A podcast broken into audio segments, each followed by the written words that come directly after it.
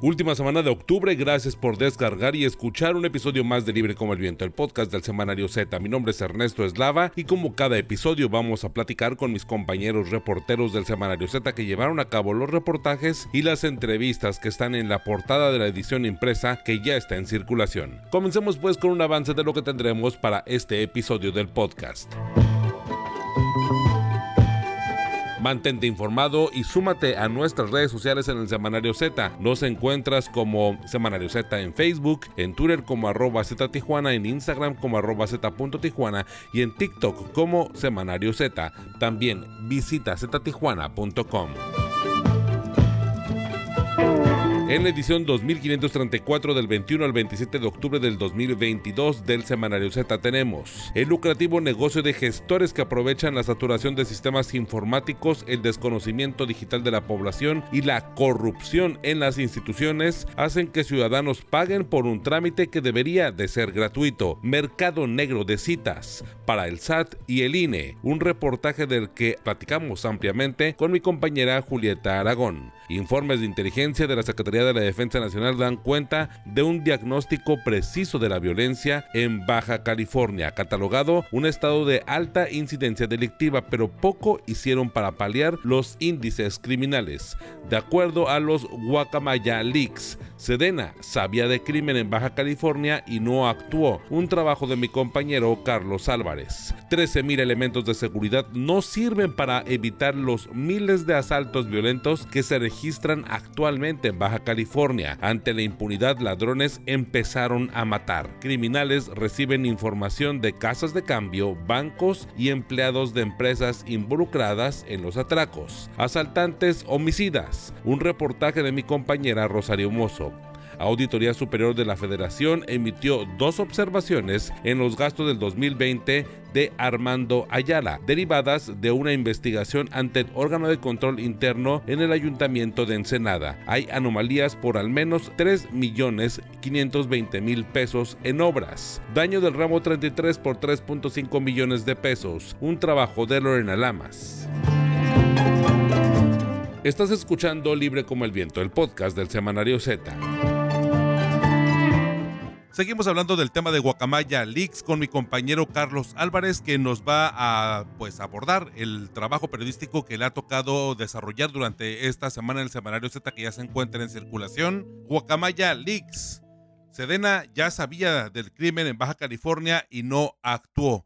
Bueno, eh, Carlos, platícanos un poco acerca de lo que se ha encontrado y de lo que ya nos has, este, pues ahora sí que escrito y nos has desarrollado en la edición impresa que ya está en circulación. Sí, Ernesto, gracias por la oportunidad. Mira, Z tuvo el acceso a, la Guacamaya Leaks, es decir, a los, a los correos electrónicos que la Sedena eh, envió del año 16 al año 2022 y eh, de esta forma sumergiéndonos un poco en estos archivos que son miles y miles, encontramos algunos documentos interesantes, entre ellos uno confidencial que iba dirigido al secretario eh, de la Defensa Nacional, Luis Crescencio Sandoval González, eh, y que elaboró su ayudantía general. Era una presentación que le hicieron, eh, elaborada por esta ayudantía, en la que identificaban lo que era todo, todo, pero es todo es todo, el liderazgo de los, del crimen organizado en Baja California, los liderazgos sociales, los políticos y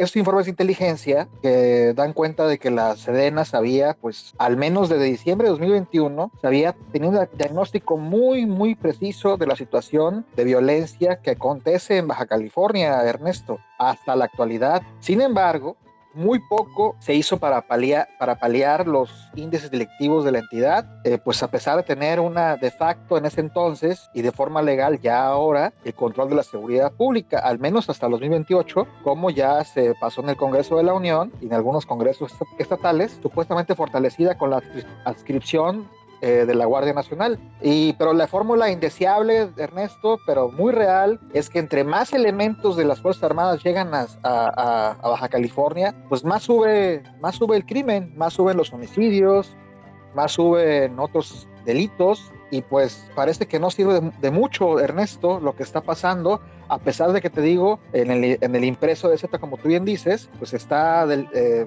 detallado cómo la Sedena sabía y sabe de lo que está pasando en, en Baja California. Oye, y el tema de los homicidios, ¿no? Digo, también se está abordando este tema de de una preocupación tanto de, la Sedena que a final de cuentas digo por más de pronto refuerzos que lleguen el tema de la incidencia de, homicida que hay en la región al menos eh, en Tijuana muy concentrada bueno no ha disminuido. Se ha mantenido y esto algunos lo consideran un logro pero lo que viene cierto es que desde hace prácticamente una década nos hemos estado acostumbrando a que nuestra tasa de homicidios en la ciudad de Tijuana eh, ronde por los 2.000, por la cifra de 2.000 prácticamente cada año.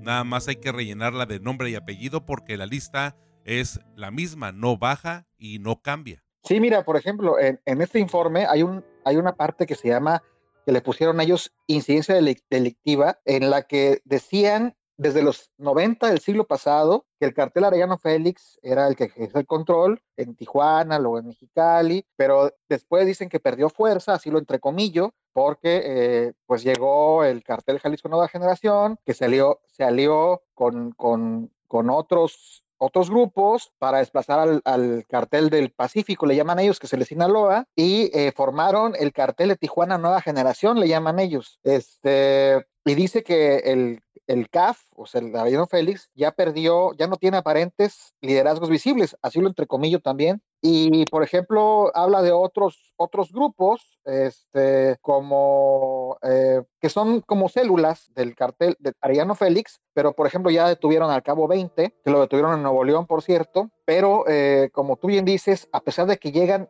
miles, y aquí enlistamos en el reportaje cómo han llegado miles y miles y detallamos fechas de cuándo han llegado durante este año de elementos de la Guardia Nacional, del Ejército, de la Marina. Como tú bien dices, los homicidios no ceden. Ya son, por ejemplo, en Tijuana, en lo que va del 2022, van 1.600 asesinatos, Ernesto. Son muchísimos. O sea, a pesar de que saben todo, de que saben cuánto de cuántos elementos llegan, pues esto no ha funcionado. Eso es básicamente lo que, lo que estamos diciendo en Z, que, que, que, ellos tienen todo el conocimiento, pero pues parece que no actúan. Sí, es, es sorprendente porque creo que esto también lo ha destacado el Consejo Ciudadano de Seguridad Pública en torno a que las eh, pues estrategias o, o lo que se acuerda dentro de estas reuniones de seguridad tanto nacional como estatal, no hay una proyección. De hecho, antes de que se aprobara, por ejemplo, la Guardia Nacional, ya o, que se militarizara la seguridad pública,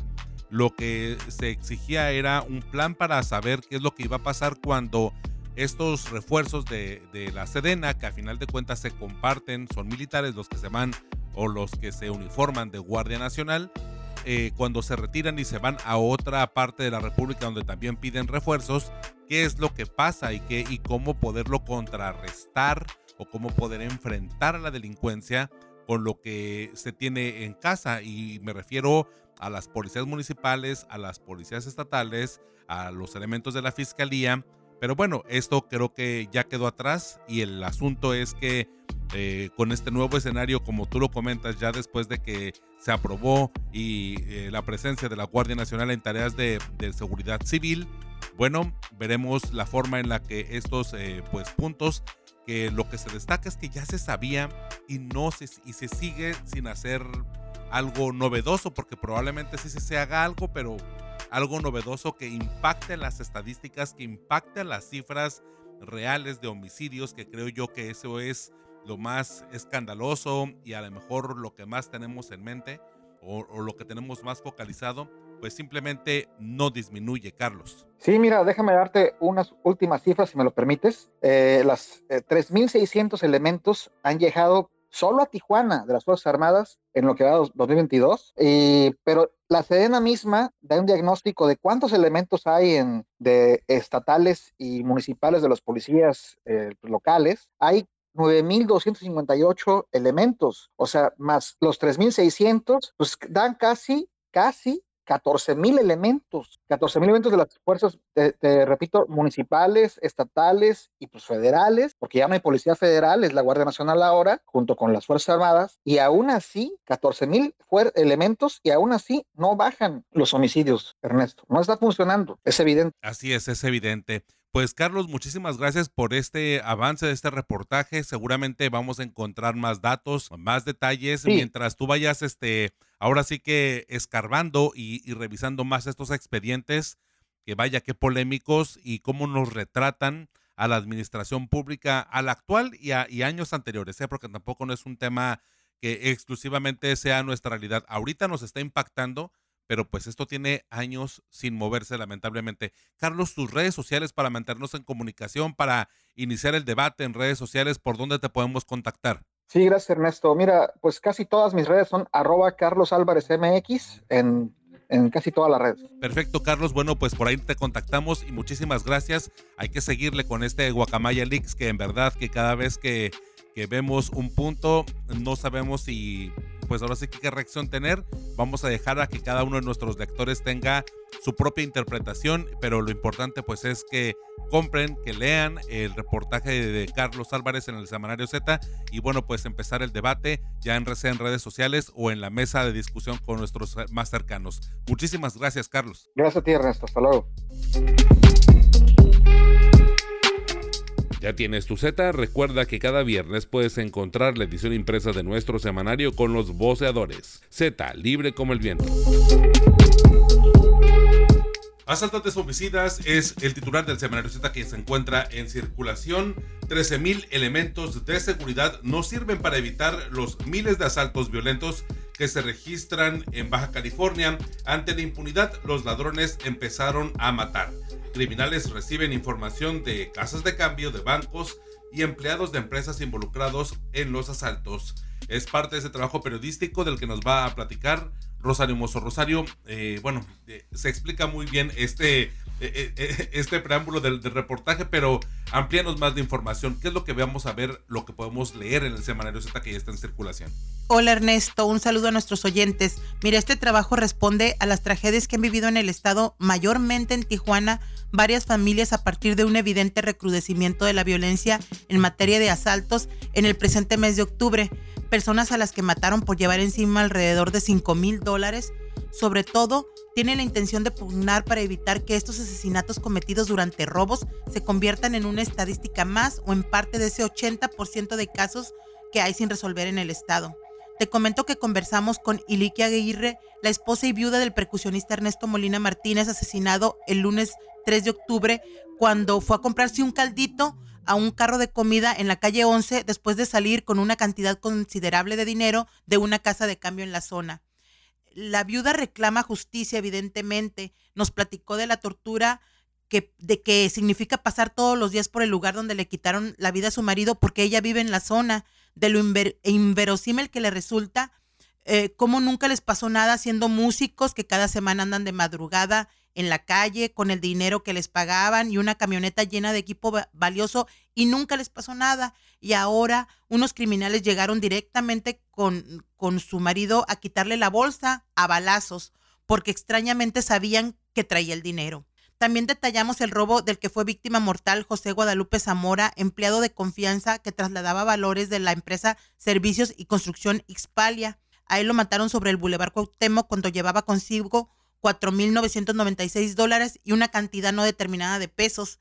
Destaca porque Zamora ya había sido víctima de un asalto violento el año pasado, el 15 de octubre, exactamente de la misma manera y en la misma zona.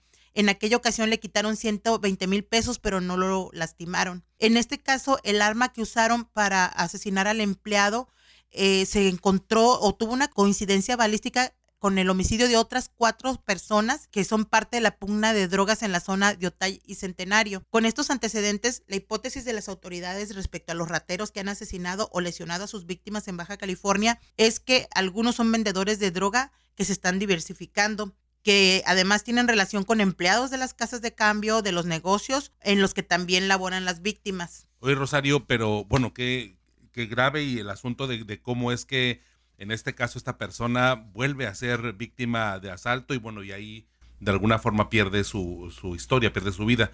Eh, Rosario, ¿qué dicen las estadísticas en torno a la impunidad en estos tipos de delitos aquí en Baja California?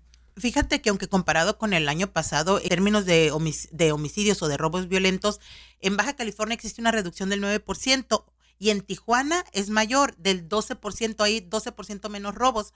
Eh, pero, pero siguen siendo miles, siete mil, casi siete mil en todo el estado y solo el 14% de estos casos ha sido judicializado, a pesar que en promedio los baja californianos padecen 26 robos al día, 26 robos violentos, es una cantidad muy grande y esto sucede sin que los criminales les importe la presencia de más de 12 mil elementos de seguridad. Son 9.258 policías civiles y 3.600 elementos de la Guardia Nacional y de todos modos sigue pasando. Simplemente los, los baja californianos no están a salvo. A la fecha, solo 56 rateros violentos han sido sentenciados en el estado en lo que va del año a pesar de que hay 7000 denuncias, y la mayoría fue detenido en flagrancia, como sucedió con los cinco hombres y la mujer procesados como parte de un grupo que el 15 de octubre intentó robar la nómina del Junkie Work Collision y en el que lesionaron al dueño en un brazo con un arma de fuego. A este grupo lo persiguieron, se generaron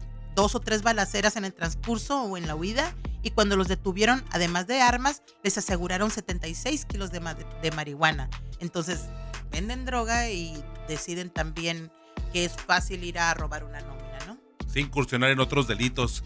Eh, cabe aquí como a colación, fíjate que me, he dado cuenta que al menos en los boletines de la policía municipal, eh, poco a poco eh, se han estado destacando que cuando arrestan en alguna situación, ya sea en flagrancia o por algún tema de investigación o de revisión de expediente de algún detenido, este, si están involucrados en más asaltos, porque recuerdo mucho que, pues a últimos días, a últimas fechas aquí en ztijuana.com pueden revisar esta nota porque la publicamos en torno a un personaje que tenía prácticamente en su asalto 42, o sea, es decir, tenía su expediente de 41 eh, asaltos o 41 atracos a tiendas de autoservicio, a tiendas de conveniencia de la marca Oxxo ahí es donde lo arrestan. Entonces, bueno, eh, lo destacan.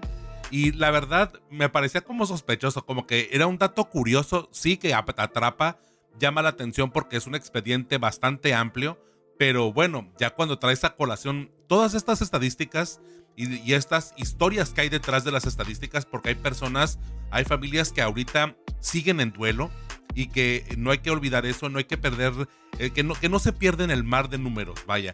El tema es que detrás de cada asalto, detrás de cada este tipo de incursiones de los delincuentes en otro tipo de, mm, de actividad de delitos, bueno, hay historias humanas que se están perdiendo. Eh, de ah, hecho, Ernesto, el, esa reducción del 12% en asaltos violentos en Tijuana y el 9% en el estado, las autoridades se la atribuyen a que dicen le han estado pegando muy duros a, los asaltaoxos, han detenido a muchos de estos y, bueno, es sabido que esta, e, este, este mercado o esta tienda es de las mayores víctimas precisamente porque hay muchas en todo el estado.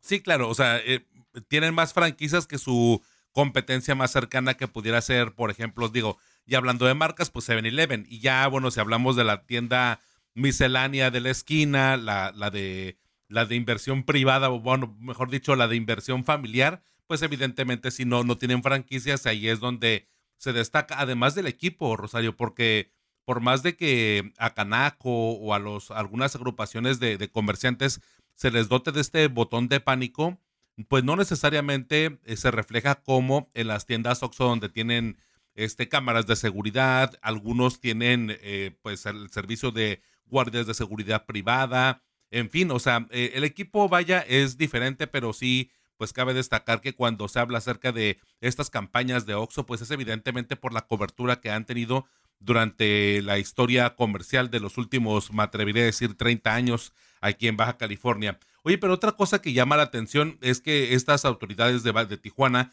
al menos, bueno, reconocen que hay 16 asaltos violentos a personas que habían sido eh, bueno, usuarios de casas de cambio y al menos otros cuatro usuarios de, usuarios bancarios en, en, la ciudad. Así es, con el detalle de que en estos casos no hubo víctimas mortales, lo más fueron rasguños, moretones y empujones cuando eh, alguno eh, intentó resistirse. Y de nuevo, los investigadores presumen la participación y complicidad de empleados de los bancos o de las casas de cambio e incluso de algún familiar o trabajador cercano a las víctimas. Lo terrible, Ernesto, es que no pudieron darnos ningún ejemplo reciente de alguna indagatoria que haya llegado a identificar y menos sancionar a estos cómplices. Y un detalle importante para los oyentes, los asaltantes de usuarios de bancos colocan estrellas metálicas hechizas o, cablos, o clavos para ponchar las llantas de los autos de las víctimas, para asaltarlos cuando lleguen a las llanteras o no pueden seguir manejando el carro que llevan. Y bueno, en fin, esta y más información es lo que podrán encontrar en la edición que ya está en circulación del Z. Sí, hay que, bueno, perdón, ahí como la recomendación, pero hay que entrarle poco a poco más al tema de eh, la economía digital. Probablemente pueda ser una de las vertientes, aunque también en el semanario Z, eh, ahí en la parte de escenario, les quiero invitar yo a, a que lean un reportaje que, que yo tuve la oportunidad de desarrollar, que es una denuncia precisamente de también de la economía digital, en donde mediante los cheques sin fondo y las compras y, la ubicación o bueno, la confianza que se dé a algún vendedor de algún eh, producto por el marketplace, por internet, pues ceden información delicada como su domicilio, como algunos temas personales y bueno, así también logran que extorsionadores que no necesariamente son de la ciudad, pueden ser de otra parte del estado u otra parte de la república, que de alguna forma tomen esta información y extorsionen y comentan estos fraudes. Vaya, esta, e, este abanico de posibilidades en cuanto a la delincuencia hay que tomarlo en consideración, pero bueno, muy delicado aquí que al momento del reportaje de que, que, que nos, del que estamos hablando es sobre eh, la pérdida de vidas, que creo que es lo que no hay que perder de foco. Ahí el asunto es que hay historias de familias, hay historias que se terminaron de forma violenta por eh, la, la avaricia de alguien que quiso adueñarse de lo ajeno. Y estamos hablando de 5 mil dólares. Ninguna vida vale 5 mil dólares. Es correcto. Pues Rosario, muchísimas gracias por este avance de este reportaje y nos escuchamos en la próxima edición. Nos escuchamos la próxima semana. Cada viernes por la tarde puedes descargar un episodio nuevo de Libre como el Viento, el podcast del Semanario Z. Encuéntranos en Spotify, Google Podcast o en iTunes. Suscríbete y no te pierdas Libre como el Viento, el podcast del Semanario Z. Mercado de citas negras para el SAT y el INE es uno de los titulares del, Semanario Z que ya se encuentra en circulación de mi compañera Julieta Aragón. Julieta, platícanos, bueno, este tema es bastante... Común verlo eh, en torno a que es muy accesible y es un problema de las dependencias en una falta de espacios para atender a la población que es muy notorio, más en el INE que creo que en el SAT, digo lo notorio, pero, pero platica, digo, porque no todo el mundo paga impuestos, pero platícanos de qué va este reportaje, qué es lo que eh, has visto en este tipo de, de asuntos del mercado negro. Hola Ernesto, gusto saludarte a ti al auditorio. Pues eh, eh, como bien dices, está a la vista de todos, porque en la red social Facebook, eh, con un clic y dos palabras, uno puede tener acceso a un abanico de grupos de gestores, entre comillado gestores, que ofrecen sus servicios para agendar una cita urgente cuando muchas personas, pues, intentan hacer una cita en sus casas y no encuentran un día para agendar. ahí en ese ciberespacio, ¿verdad? Em, encontramos que hay citas que cuestan entre 150 y 300 pesos. Eh, muchas de las, digamos, em, publicaciones no, como tal, no ofrecen, o más bien, ofrecen agendarlo en próximos días, o sea, una semana más o menos, cuando te repito, a la población en general, pues es muy difícil que pueda tener, eh, obtener una cita en ese espacio de tiempo. Hay, eh, nos llamó la atención el caso de estos grupos porque, bueno, no siempre publican cuánto cuesta la cita. Hay que hablarles a un WhatsApp y en fin. Pero nos llamó la atención que en un grupo incluso hubo una administradora que hizo una encuesta de cuánto debe costar una agenda, agendar una cita. Eh, por ejemplo, decía que em, se, agendan entre, por 30, 50 pesos y, bueno, puso la, bueno, la votación, digámoslo así, para eh, que cuánto podría ser para que no se malbaratara, malbaratara el trabajo de estos gestores, entrecomillados, para eh, hacer eh, una cita. Como comentabas, en el INE encontramos otro fenómeno que al menos cuando nos hicimos el recorrido en el SAT no lo vimos o no, no nos lo contaron, así que las personas que estaban haciendo la fila o esperando el turno, en el INE lo que nos contaba una señora ama de casa es que ahí hasta el lugar en la calle lo pueden vender. ¿Y quién? Bueno, en la zona centro, en el módulo de la calle segunda, pues luego eh, se hacen filas muy largas por la mañana, se dan 20 fichas y bueno, hay indigentes o personas en, situación de calle que venden los lugares. En su caso nos contó que su esposo tuvo que pagar 200 pesos por el lugar, por cada uno de ellos, eran su esposo y ella, a un indigente. Platicamos eh, con Liliana Díaz de León Zapata, vocal ejecutiva de la Junta Local del INE en Baja California, quien reconoció la existencia de estos falsos gestores, tanto en, en, el ciberespacio como en, pues, la fila. En la fila, falsos gestores de fila. Em, ella, eh, bueno, nos, nos comentaba que si bien todas las, eh, en Tijuana, por ejemplo, no hay disposición o disponibles, mejor dicho, las citas para agendar una cita para un ciudadano común. Eh, bueno, los seis módulos que tiene el instituto eh, pueden atender sin cita a personas de grupos vulnerables como embarazadas, adultos mayores o con alguna discapacidad, incluso, incluso también aquellos que tengan sus documentos, bueno, que mm, hagan el trámite y tengan los tres documentos, pero tienen que esperar, bueno, pues a que en un espacio donde no se den las citas o no vaya, no vaya más bien un citado, pues estén esas personas o, puedan hacer su trámite las personas que están en la fila que no tienen cita. Nos decía que a nivel nacional el total de citas agendadas, pero que los ciudadanos no acuden, es de 46%. Y en Baja California es un porcentaje mayor. Ella, eh, nosotros le preguntábamos si era necesario crear pues más módulos de atención, ¿no? Y ella nos decía que ellos no ven que están saturados. Porque, me repitió, 46, bueno, más de la mitad de los, em, de los citados no acuden a la cita. Y que por, em, eh, por eh, eh, una protección sanitaria ante el COVID, pues por eso también se había establecido esto de las citas. Ahora bien, em, nosotros hicimos una solicitud vía transparencia al INE para conocer si hay pues funcionarios al menos acusados o involucrados en esta venta de citas. El órgano interno de control del INE señaló que ha recibido, o más bien, recibió 75 denuncias de funcionarios que venden citas en México del 2 de septiembre de 2021 al 2 de septiembre de 2022. Eh, es curioso porque el número de quejas de 2021 era de 19, fue, fue de 19 en ese periodo, ¿no? Pero en 2022, es decir, de enero a la fecha, bueno, a septiembre, fueron 56, lo que implica pues una, un incremento exponencial. Ahora, si me preguntas, ¿hay un funcionario sancionado? No hay un funcionario sancionado. Lo que sí hay es un expediente de investigación, pero todavía no hay un funcionario sancionado.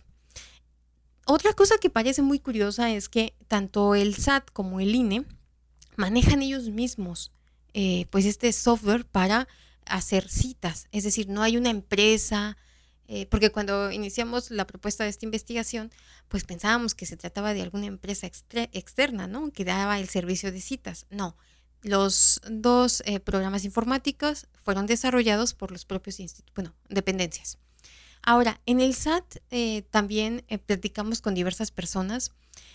Nos encontramos que el caso, bueno, es un caso muy, son dos casos muy similares.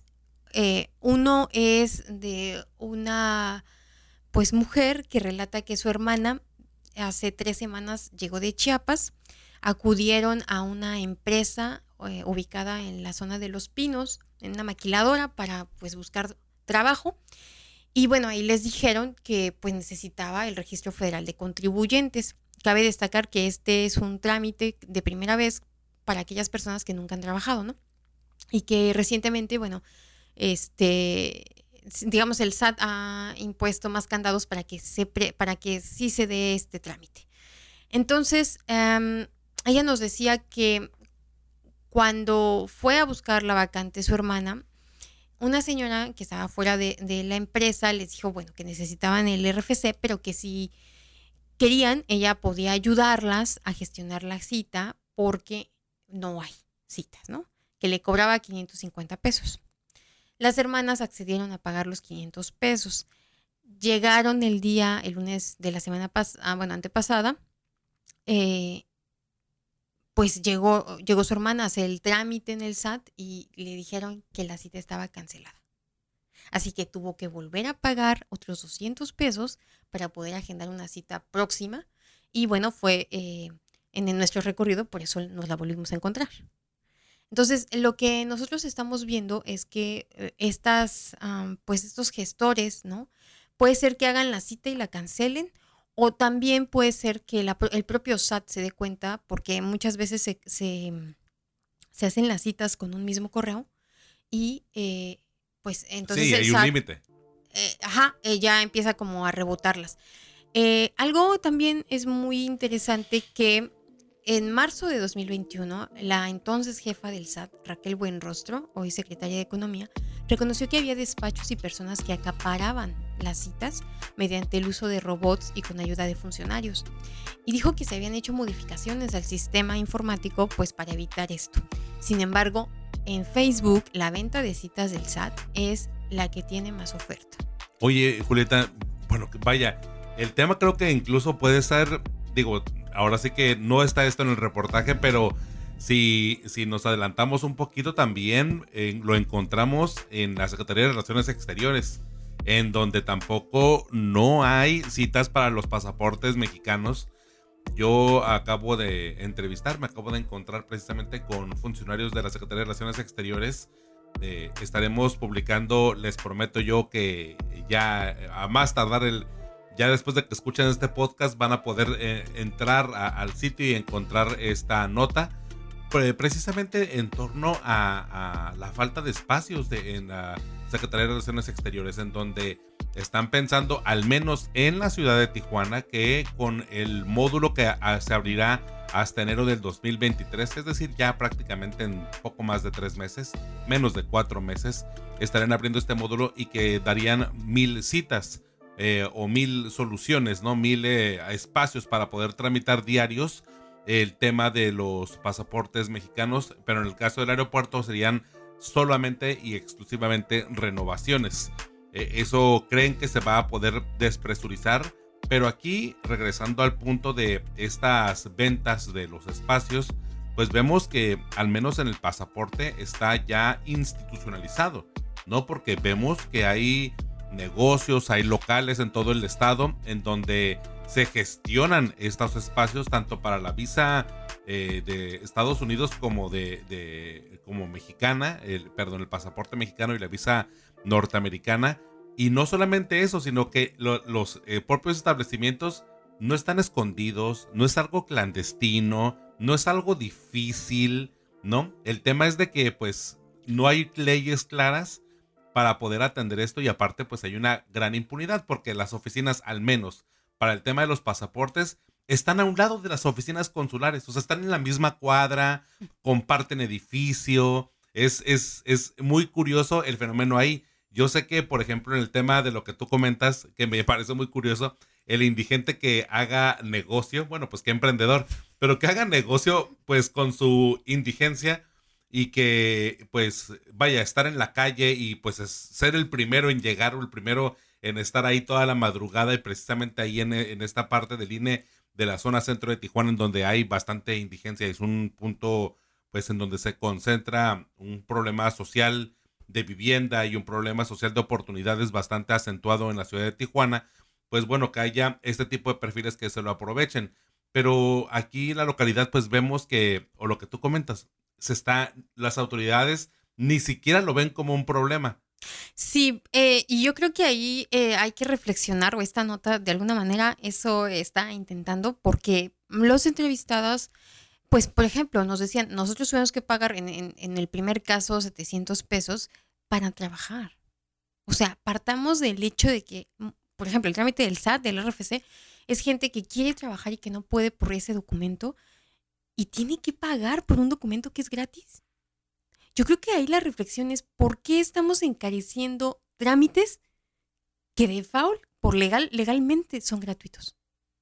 Ahí está la crítica y ahí está eh, el señalamiento de que las autoridades no está funcionando esto de las citas, tienen que ver de qué manera hacen em, pues trámites más sencillos, porque por ejemplo, otra de las eh, entrevistadas nos decía que igual tuvo que pagar dos veces, ¿no? En, el caso del SAT, eh, que ella sí tenía internet en su casa, pero que es muy difícil. Entonces ella no sabe eh, cómo hacer la cita y por lo tanto prefirió pagar dos veces. Sí, el, portal del SAT parece que está hecho nada más para contadores, ¿no? Y para contadores que realmente lleven el proceso de actualización constante, porque el menú de hoy no es el mismo menú de hace un año, ni el de hace dos años.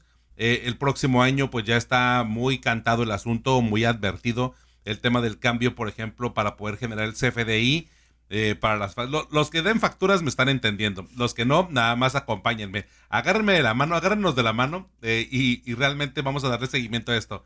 El tema del portal del SAT sí ha sido una complicación que evidentemente no es fácil, no es ágil. Hace falta una reingeniería, pero no tanto reingeniería tecnológica, que probablemente también, pero es un tema de experiencia de usuario, en donde el trabajador eh, con experiencia sin escolaridad, con escolaridad y sin experiencia, en fin, o sea, con diferentes combinaciones de entre edad, experiencia, escolaridad, agilidad con las redes sociales o no, persona que venga del campo, de la ciudad, en fin, que todos puedan de alguna forma entender, entrar y que sea hasta casi casi intuitivo con este tipo de trámites que deberían de ser, como tú comentas, que son gratuitos, pero que la impunidad y la inacción provoca que nos salga caro a todos y que necesitemos voltear y pedirle ayuda y pedir ayuda que alguien que no sé si, si se están aprovechando de la ignorancia un poco, creo que están capitalizando la ignorancia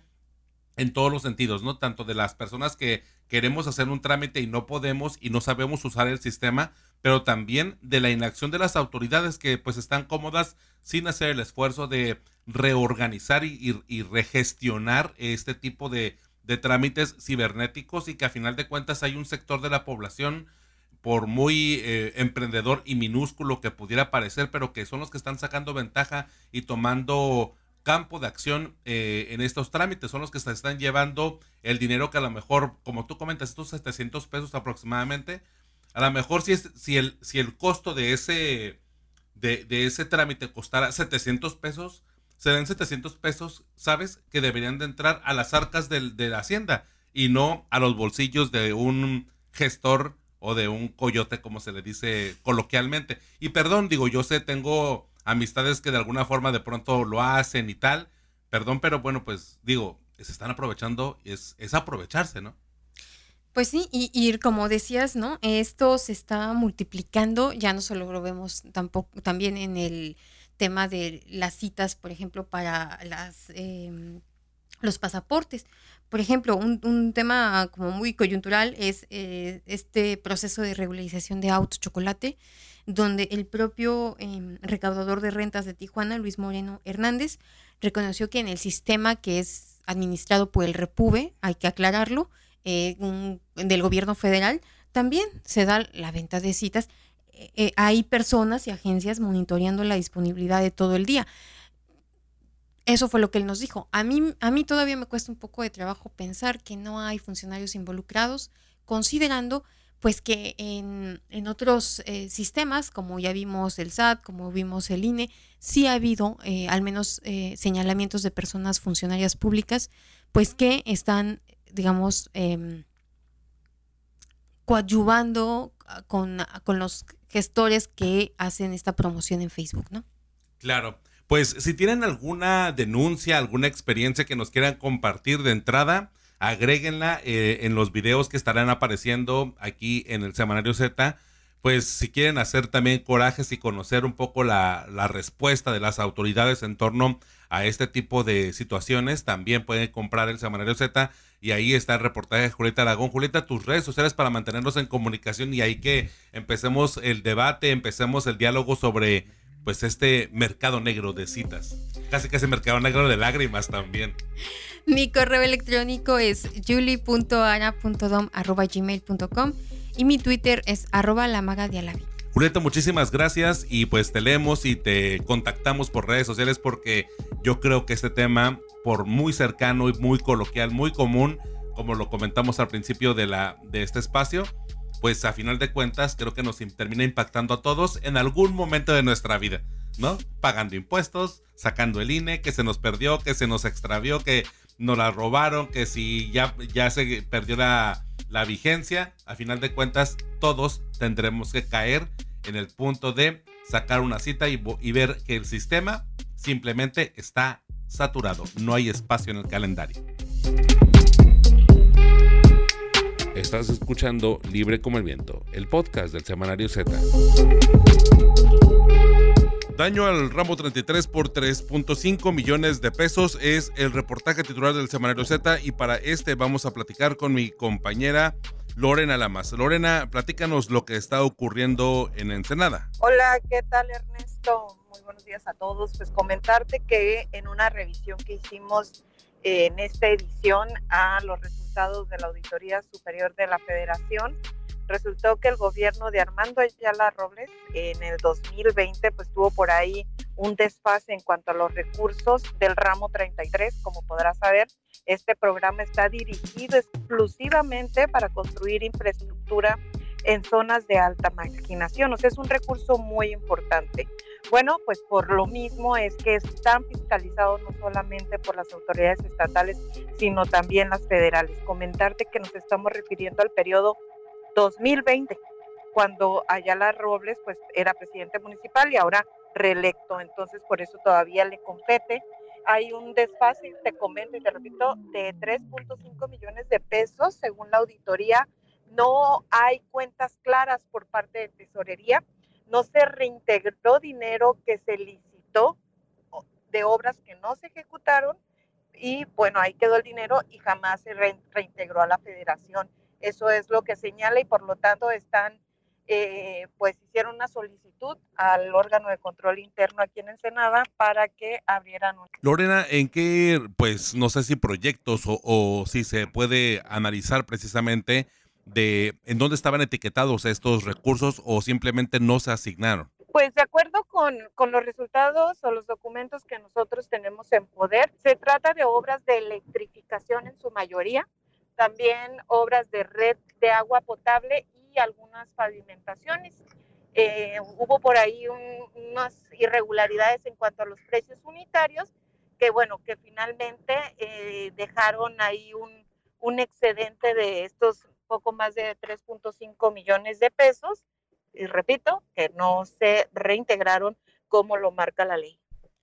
¿Qué es lo que prosigue aquí en este tema? Eh, ya se hizo la observación y ahora qué es el proceso que va a tener que, verse en el ayuntamiento de Ensenada. Bueno, de acuerdo con, bueno, conforme a la ley, pues lo que sigue es que la sindicatura municipal eh, continúe con, con esta este, investigación. Ya abrió por ahí un expediente y sí te quiero comentar, Ernesto, que bueno, nosotros tenemos aquí el antecedente con el ex alcalde Pista, Gilberto Girata Chico, que bueno, hace unas semanas fue exonerado precisamente de eh, por haber eh, mal usado un recurso de un programa federal. Entonces, bueno, pues lo que prosigue es que si no logra este gobierno de Ayala Robles eh, resolver o aclarar qué pasó con ese dinero, pues lo va a perseguir finalmente una denuncia penal y pues no sabemos por cuántos años, porque pues repito, aquí tenemos el caso de Gilberto Girata Chico, que ya son dos, dos, tres administraciones que ha tenido que asistir a distintas audiencias para aclarar qué fue lo que hizo con ese dinero. Claro, el tema de la justicia y que de, de hecho, bueno, cuando se vio los procesos o los últimos procesos de Hirata Chico, parecía un tema eh, bueno, es trascendental, pero parecía que iba a pasar a mayores y que eh, pues todo estuvo ahora sí que en decisión de los jueces, ¿no? Pero se antojaba como para que pudiera incluso sentar un precedente, que eso es lo que de alguna forma, bueno, pues siempre es lo que se teme por parte de las autoridades, aunque, bueno, con el grado de impunidad que hay, bueno, este, pues seguramente a veces algunos de los políticos le apuestan a eso. Específico de Gilberto Gilberto, pues esto no ha tenido descanso. Son ocho expedientes los que están abiertos, este donde lo exoneraron, otros más que ya han sido cerrados, pero aún así en el fuero común aún tiene este, investigaciones que están en curso y pues aunque ninguno lo ha llevado todavía tras las rejas, sí es son asuntos que lo han hecho gastar de su y este repito o sea no poder eh, tener ciertas libertades como porque el juez pues lo tiene eh, finalmente pues retenido, ¿no? Porque están abiertos todos estos procesos legales. Así es, Lorena, pues muchísimas gracias por este avance de este reportaje sobre pues eh, tres un pues un tema de 3.5 millones de pesos del ramo 33 que no se aplicaron en Ensenada y que se tuvieron que hacer para diferentes proyectos entre los que comentas el tema de la electrificación. Muchísimas gracias Lorena por este avance de este reportaje. Este te leemos y estamos en contacto. Muchas gracias Ernest. Este este tema tan importante que, que es lo que se hace con el dinero de este ramo tan importante para el sector más pobre de Baja California. Muchísimas gracias Lorena. Va.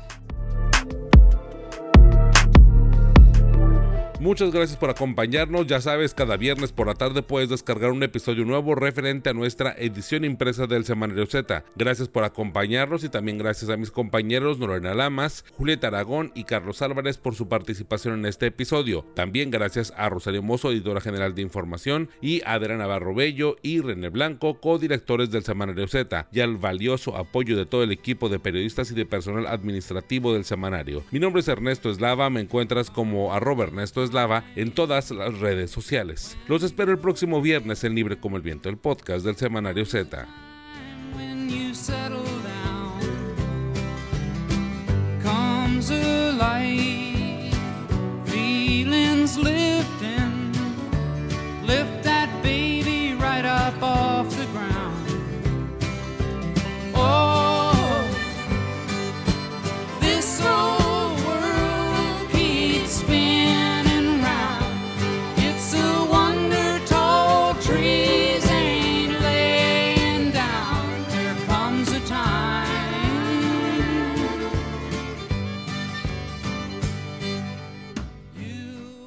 Hace 44 años, el 21 de octubre de 1978, se editó Comes a Time del canadiense Neil Young, que está por cumplir 77 años de edad. Nelly publicó un sencillo acústico country en esta canción ligera de cuerdas que me acompañó durante pues buena parte de la producción de este podcast. Escuchemos pues a Neil Young y nosotros nos reencontramos el próximo viernes en Libre como el Viento, el podcast del Semanario Z.